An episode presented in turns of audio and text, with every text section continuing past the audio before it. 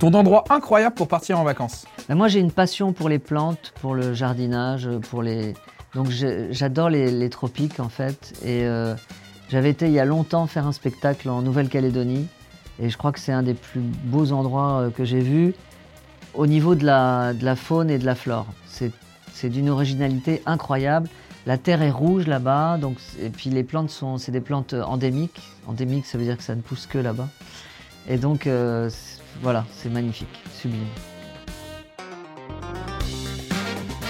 C'est quoi ton plat préféré Moi, je suis, je suis pas un grand gastronome en fait, mais euh, je pense que tu me donnes euh, des bonnes frites, mais vraiment faites euh, comme j'aime, maison.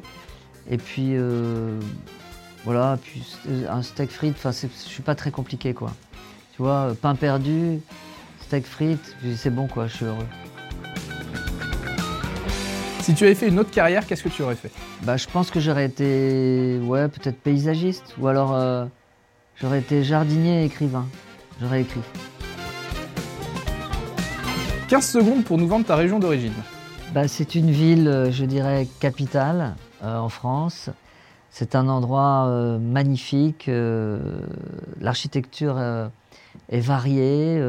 les gens sont sympathiques. Les taxis sont souriants. C'est Paris.